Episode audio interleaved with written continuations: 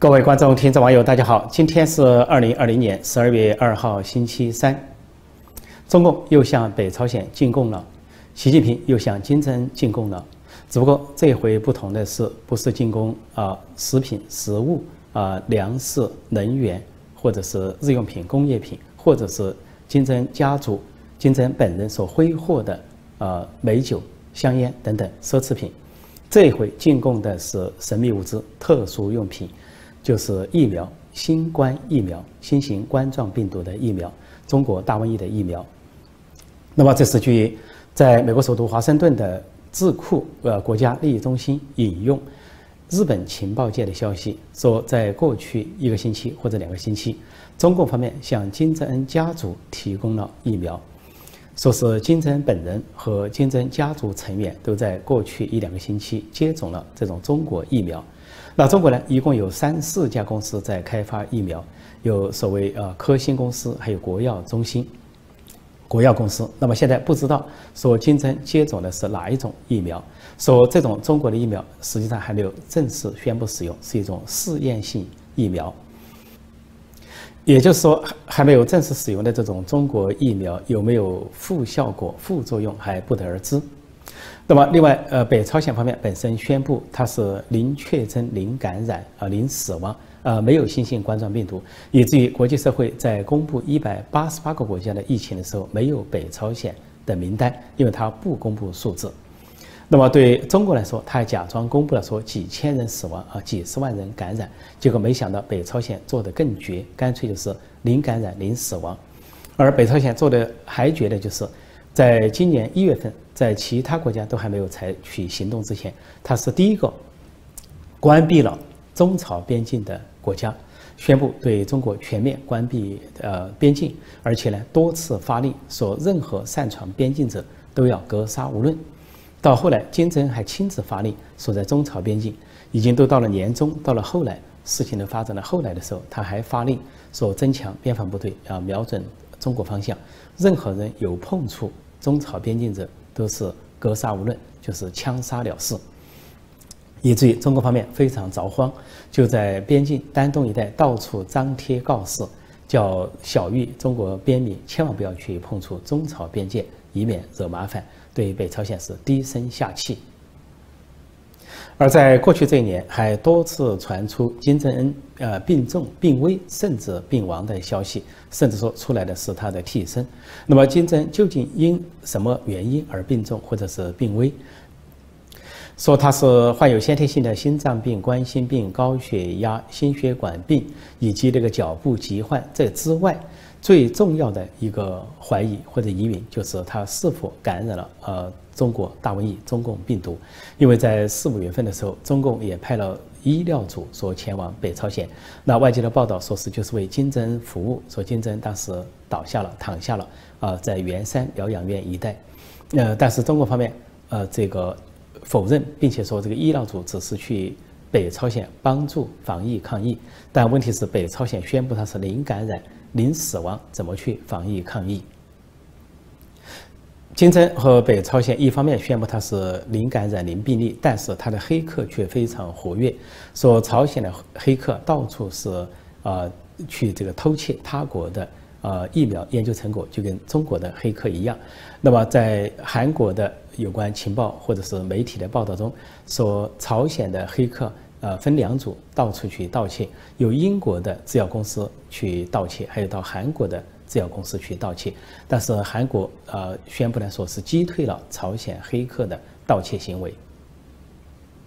说到中共向北朝鲜进贡，习近平向金正恩进贡，实际上习近平上台以来对金正恩平壤北朝鲜就是两件事，一个是抄金正恩的作业，再一个就是向金正恩进贡。啊，抄作业就是无外乎学习金正恩那种。啊，不仅打天下，而且家天下、家族统治、长期执政、终身执政，这是习近平努力把呃中国变成西朝鲜啊，变成这个呃北朝鲜的一个样板的一部分。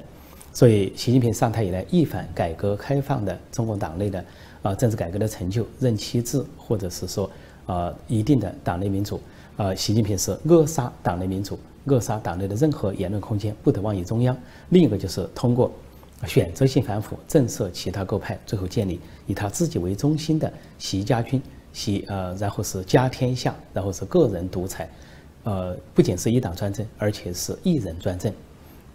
以至于连党内都形成了广泛的反西势力，连红二代太子党都整体的跟他背离。啊，当然还有共青团派的主流派、政治老人的主流派都跟他处在对立状态。所以他学金正抄金正的作业抄到家，以至于抄到什么地步呢？金正这个出行开会，周围的官员党员都要拿笔拿这个本子记录。现在习近平出场，那么周围的呃党员官员也要拿笔拿本子记录。尤其在北京开什么会的话，习近平讲话下面一律的低头记录，完全没有了过去开会的那种任何气氛，就是听习近平一个人说话，一个人训词。习近平的另一招就是向金正进贡，保持进贡。但中共一直向北朝鲜进贡，呃，就相对把北朝鲜包养起来，给北朝鲜提供大量的粮食啊、食物啊、燃料、能源啊等等，还有工业品。哪怕是中共参与了联合国对啊北朝鲜的制裁决议，因为北朝鲜呃违法的违反国际法搞核试爆核武器，那中共还是给他进贡，不仅呢悄悄地进贡了核材料、核元件啊这些东西，另外呢。在其他呃这个公司对公司上都继继续的进贡，以至于前几年，呃中共的在海上跟北朝鲜，呃秘密的搞船只接头，给朝鲜的船只输送啊石油和粮食，多次啊被美国和韩国的海上巡逻所发现，所以这个进贡持续不断。那可能有人觉得奇怪，为什么中国作为一个大国，北朝鲜作为一个小国要进贡呢？大国给小国进贡，而不是小国给大国进贡，这可以让我们联想到中国历史上一些进贡的往事和故事。汉朝，呃，这个汉高祖刘邦开创了汉朝，那就长期向匈奴进贡。呃，匈奴虽然是一个小国，是北方北方邻国，但是呢，匈奴这个民族呢是游牧民族。呃，能征惯战，能骑善射，啊，曾经呢把这个汉高祖的大军围困在白登山，就著名的白登之围，几乎让汉高祖刘邦丧命于呃匈奴的剑下，啊，那么后来用了很多的贿赂办法，才让匈奴撤军，让这个刘邦逃出重围。那么刘邦从此呢怕了这个匈奴。虽然汉朝号称是中国历史上一个强大的朝代，但是整个汉朝都在向匈奴进贡。进实际上，汉朝对匈奴的政策是进贡加和亲，呃，进贡就是大量的金银财宝啊、粮食啊、这些马匹啊、呃牛只等等进贡给匈奴，年年都是有相当的数量。另外一个就是和亲政策，就是把这个汉朝的公主啊嫁给匈奴的国王，就是单于为妻，通过进贡与和亲这两个政策来稳定匈奴，就是免得啊侵犯这个汉朝的北边。啊，呃，北边的边关，或者是攻打汉朝，这就是汉朝的政策。后来到了唐朝也是这样，唐朝也号称中国历史上一个强大的朝代，但是唐朝却长期的向吐蕃，也就是今天叫西藏，长期向西藏进贡和和亲。因为当时唐朝虽然强大，却打不过吐蕃，吐蕃民族也是游牧民族。高山民族能征惯战，能骑善射，啊，多次打到这个唐朝的首都长安，好几次啊，三次前后三次几乎就要占领长安，最后双方签订城下之盟，那就是唐朝要向西藏进贡，啊，也是进贡大量的物资啊、粮食啊、这个马牛等等，这还不够，而且呢还得和亲，就是要把唐朝的公主嫁给呃西藏的国王。所以这就有了一个著名的和亲故事，就是文成公主嫁给松赞干布，而松赞干布呢是西藏历史上一个最有作为、最强大的国王。他统治西藏的时候时候啊，国力鼎盛，疆域辽阔，威震四方，连唐朝都畏惧三分。所以长期保持的就是对西藏的进贡和和亲政策。所以反过来看，现在的共产中国和北朝鲜也就是这样的关系。呃，表面上，呃，中共之所以给北朝鲜进贡，那么是因为这个有个朝鲜战争、韩战之后留下的一个表面上的同盟关系。呃，另外呢，中共呢还想利用北朝鲜去叫板美国、叫板文明世界，成为自己的一个桥头堡或者是挡箭牌，还所谓的战略缓冲地带。但实际上，中共对北朝鲜呃也是。怕的要死，恨得要命。因为北朝鲜一方面接受中共的进攻，但是另一方面并不这个听命于中共，不听命于北京。那么在当时毛泽东时代，啊，毛泽东跟苏联搞翻的时候，北朝鲜金日成是站在苏联一边，是跟中国的关系冷淡，说中国你们错了，说中国同志你们在这个问题上错了。另外，当时的所谓抗美援朝，就是韩战呃结束之后，金日成是下令中国军队不得留在朝鲜，不得留下一兵一卒，说朝鲜要自己独立自主。所以说，美国呃应韩国的要求留了驻军，但是北朝鲜却坚决反对中国驻军。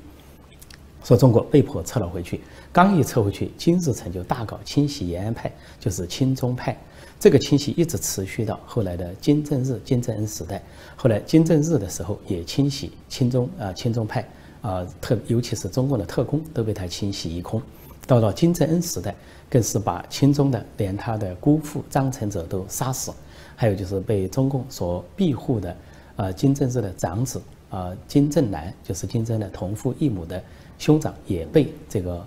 金正派人暗杀在马来西亚，这就是北朝鲜和金家世袭政权的强悍作风。金日成在临死前，呃，敦敦告诫他的儿子金正日要奉行防华政策，实际上也就是反华政策、反中政策。那么到了金正日临死前，也敦敦告诫他的继承人，就是现在的金正恩，要对最大的提防就是中国，就是共产中国，而不是其他国家。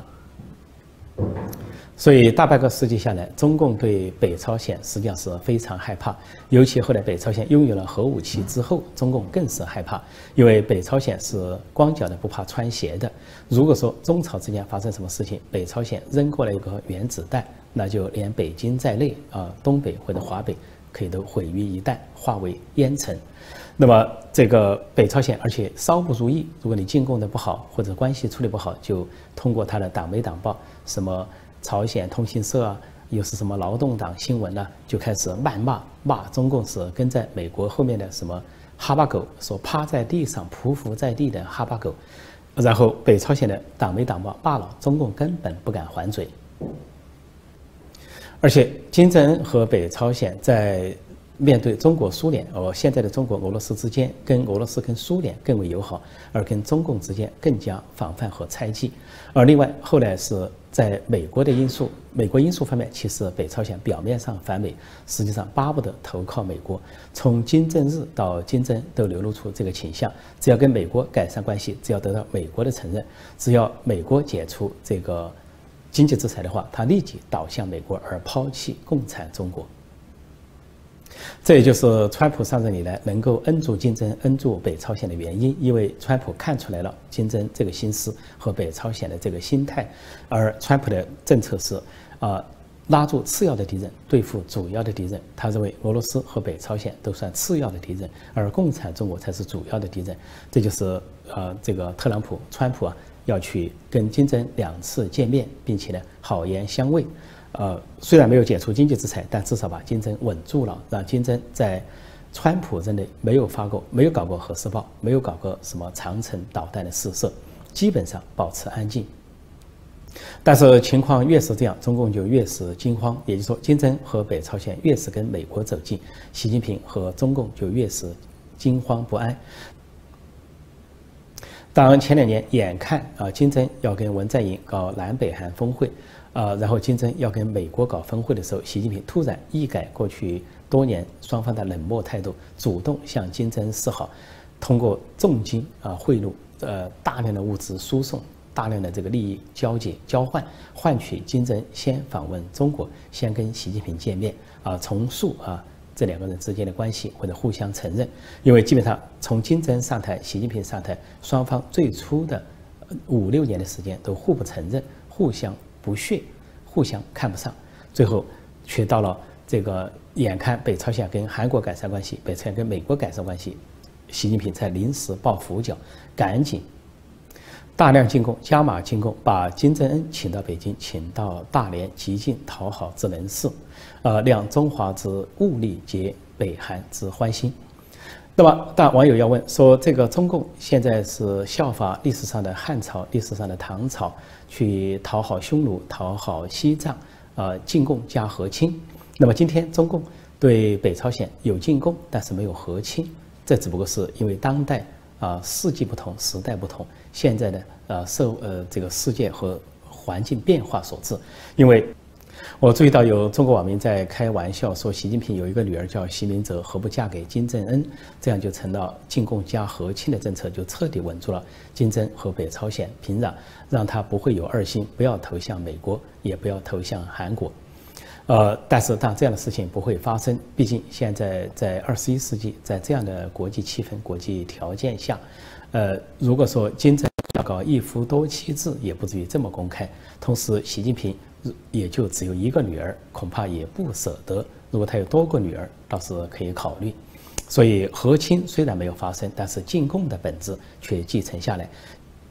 如果说当年的汉朝受制于匈奴，当年的唐朝受制于西藏，今天的中国共产中国就受制于北朝鲜，或者说换句话说，就是习近平受制于金正恩，稍有不如意，对方对方就会翻脸啊，翻脸无情，翻脸成仇，甚至就可能打过来。况且金正现在是不仅有核武器。而且呢，有一百一十万的军队，他奉行的是先军政策，所有的供应都先满足军队。这个军队人数啊，北朝鲜虽然是个小国，只有二千四百万人口，但是它的军队人数居于世界第三位，就仅次于中国、美国下来啊，军人人数就是北朝鲜一百一十万军队。如果北朝鲜翻了脸，金正啊发了飙，一举打过来的话，那就极可能重演中国历史上。啊，蒙古灭亡中国，满清灭亡中国那种先例，即便是当代，即便是二十一世纪，也难免那种小国吞并大国，啊，蛇吞象啊那种历史剧的重演。中共对北朝鲜很害怕，奉行进贡政策，呃，就只差没有和亲了。但是中共呢是恃强凌弱，欺软怕硬，呃，在南海却欺负周边的其他国家。因为南海周边这些国家不仅小，而且呢很多多数都是民主国家，啊，不像北朝鲜那么不讲道理。中共觉得是有机可乘，所以中国呢在南海周围呢不仅是去把自己的海监船或者是所谓海上民兵开到了菲律宾和越南的家门口。最后进一步呢，又开到了印度尼西亚和马来西亚的家门口。那么最最近一段时间，中共的海监船跟马来西亚的军舰在马来西亚附近的海域严重的对峙。呃，马来西亚呢，在它的二百海里专属区内，根据联合国海洋公约法，它有二百海里的经济专属区，它在四十四里处在开钻石油或者进行一些测绘。那么，中共的一个庞大的海监船叫五四零二号，就开到这个浅滩的附近，对马来西亚的作业进行监视或者是干扰。呃，那么马来西亚就派出了军舰跟踪中共的这个海监船，双方呢就在这里对峙。从今年九月到十一月，一直到现在，呃，中共这些海监船跟马来西亚的军舰都处在严重的对峙状态。欧盟由二十七个欧洲国家组成的欧盟，最近在加强跟美国美国的联盟关系，说是重新探讨跟美国重建联盟。那么他们是假设按照美国媒体的预测，说拜登啊胜选，呃，当然美国大选还没有尘埃落定，双方还在啊司法战或其他的攻防之中，呃，但是欧盟是预料呢，说在川普时期，双方在巴黎气候协定，在北约的防务开销。啊，以及呢，有几十亿美元的呃这些商品上互加了关税，所以有一些关系受损，所以要重建这种关系，重建挂跨大西洋的这种伙伴关系，但实际上谈不上重建，因为北约调整了成本之后，那么美国的这个成本呃付费减少，而欧洲国家付费增加，实际上北约仍然是一个稳定的架构。另一方面，尽管西欧国家像呃法国、德国跟美国之间有一些间隙，但是东欧国家却加强了跟美国的关系。就在啊，川普执政的这四年时间，那么欧盟呢，在说到加强这些关系的同时，北大西洋公约组织就北约啊，由欧洲国家和美国共同参与的北约发布了一个战略报告，叫《北约二零三零改革报告》。这份报告。北约二零三零改革报告有一个叫智者的智库团体呢撰写，啊，总共提出了一百三十八项建议，由北约秘书长斯托尔滕贝格做了宣布。那么这个报告就指出说，中共呢现在它的势力呢，呃，不仅在北到处发展，增强了它的新武器和新军力，不仅发展到非洲，而且发展到北极，说离欧洲就离我们欧盟越来越近。说中国现在的中国已经不再是一个良性的贸易伙伴，而是一个崛起的强权。那么，呃，欧盟要，北约和欧盟要设法应对。这份报告说，共产中国不赞同我们的价值观，就是北约呃成员国的价值观——民主与人权，而中共呢还恐吓其他国家。那么就说，现在北约国家要团结起来，要保持对中共的一些优势，这些优势就包括高科技的优势，还要保护北约成员国的啊电脑网络和基础设施。那么就暗示也包括排斥华为五 G 在内的这些保护措施。另外说，北约国家还必须加强外太空的这种啊优势和防范能力啊，就是防范共产中国在外太空的发展给北约国家带来威胁。这份报告还建议北约国家还要联合像澳大利亚这样的非北约国家，在世界上组成广泛的联盟来阻击共产中国。在美国，美国众议院啊即将在本星期表决一项决议案，或者通过一项法案，就是叫《外国公司问责法》。那么就针对中国公司在美国华尔街上市是否要通过美国的审计，如果不经过审计的话，就有可能被剔除。那么现在美国的国会呢？呃，由于新国会在明年一月三号上任，所以呃众议院和参议院都将在一月三号之前结束过去的使命。那么就在结束之前，本周呢，众议院要表决这个法案，就是审计中国的投资公司。实际上，这个法案在今年五月份在参议院已经通过，是无异议通过。通过的内容就是要求中国公司按照美国的法律啊，呃进行审计，提供他们的资产进行审计。不然的话，那就被踢出华尔街。这个被美国证券委员会所施的制裁还要严厉。因为美国证券委员会说，中国公司要么接受审计，但是被踢出之后还可以进行场外交易。但是根据国会的这个法案的话，就场外交易也不能够进行。这个事情要回到奥巴马时代，奥巴马当总统的时代呢，曾经允许中国公司到美国华尔街上市。那么上市的。呃，但是中方提出的条件就是不要按照美国的审计标准来审计这些中国企业，因为很明显，这些中国企业到美国来上市，这些大公司背后都是有说不清的产权结构，或者说不能曝光的呃股东组成。因为中国的一些公司，比如说阿里巴巴，那么里边都涉及到中呃中共的权贵几代的政治局委员，几代的政治。与常委他们的家属子女都在里面有投资或者有股份，因此他们不愿意曝光他们背后的权钱交易和官商勾结。那么奥巴马政府呢，当时可能基于说这些公司来上市会向美国大量的交税，有一种税收，那么就同意他们进来，按照了另外一种协议，就是没有按照美国的标准对他们进行审计，以至于这些公司啊到华尔街大肆圈钱，像今年还继续的圈钱一百二十亿一百二十亿美元。在川普任内，曾经多次通过行政令限制美国的政府雇员，或者说后来又限制普通的美国投资者去投资这些中国公司，或者是购买这些公司的证券，因为这些中国公司跟中共的军方有千丝万缕的联系，那么把美国人的权圈到手之后去发展中共的军工，倒过来威胁美国的国家安全，威胁文明世界。如果这一回众议院也通过类似参议院那样的法案，那么中国这些公司在华尔街能不能生存下去，在下未来三年将做出决定，在三年内通过美国的审计全面的审计，呃，要么就退出华尔街。那么中国方面已经扬言说，如果美国这样做的话。他就要转往美国以外的市场去投资，就说明说明他们作则心虚，他们仍然不愿意公布他们的股份组成或者是产权结构、股份结构，生怕暴露他们背后的官商勾结和权钱交易。然后，中共的那个证证监会的一些负责人又在放话说，可能拜登要上台或者会改变这样的政策，但是各界都估计，即便拜登上台，也很难改变参众两院有关的法案。另外，就在这几天，在川普任内第一个任期的最后一两个月之内，那么各界都在报道说，川普政府将对中国公司更多的中国公司下达禁令或者说实施制裁，其中就包括中国的中芯公司，这是呃中共这个公司最后一家公司能够得到芯片的公司，而这家公司呢，在给华为提供芯片，那么它可能。受到制裁，说这件事即将发生。另外一个就是中海油，就是中国最大的石油公司，也将受到美国政府的制裁，因为这些公司都跟中共的安全、国安或者是军方有联系。那么就在前两天，呃，美国的财务部宣布对中国最大的。电子公司进出口电子公司叫中国进出口电子公司实施制裁，制裁的理由是因为美国对委内瑞拉有制裁，因为委委委内瑞拉的马杜罗政权通过贿选继续执政，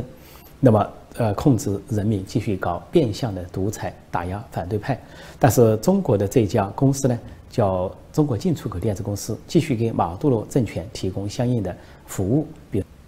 比如说，委内瑞拉有一个国营的电话公司，这个电话公司包揽了委内瑞拉整个的百分之七十的互联网服务。而通过这个电话公司和互联网服务呢，这个马杜罗政权就掌控话语权，去压制和封锁反对派的声音，而单方面的放大他自己的声音，就是变相的一种言论封锁。但是这个国家电话公司，它的业务是由中国这个进出口电子公司来包揽，就包揽它的什么软件呐。培训呢，还有其他的一些技术专长的提供，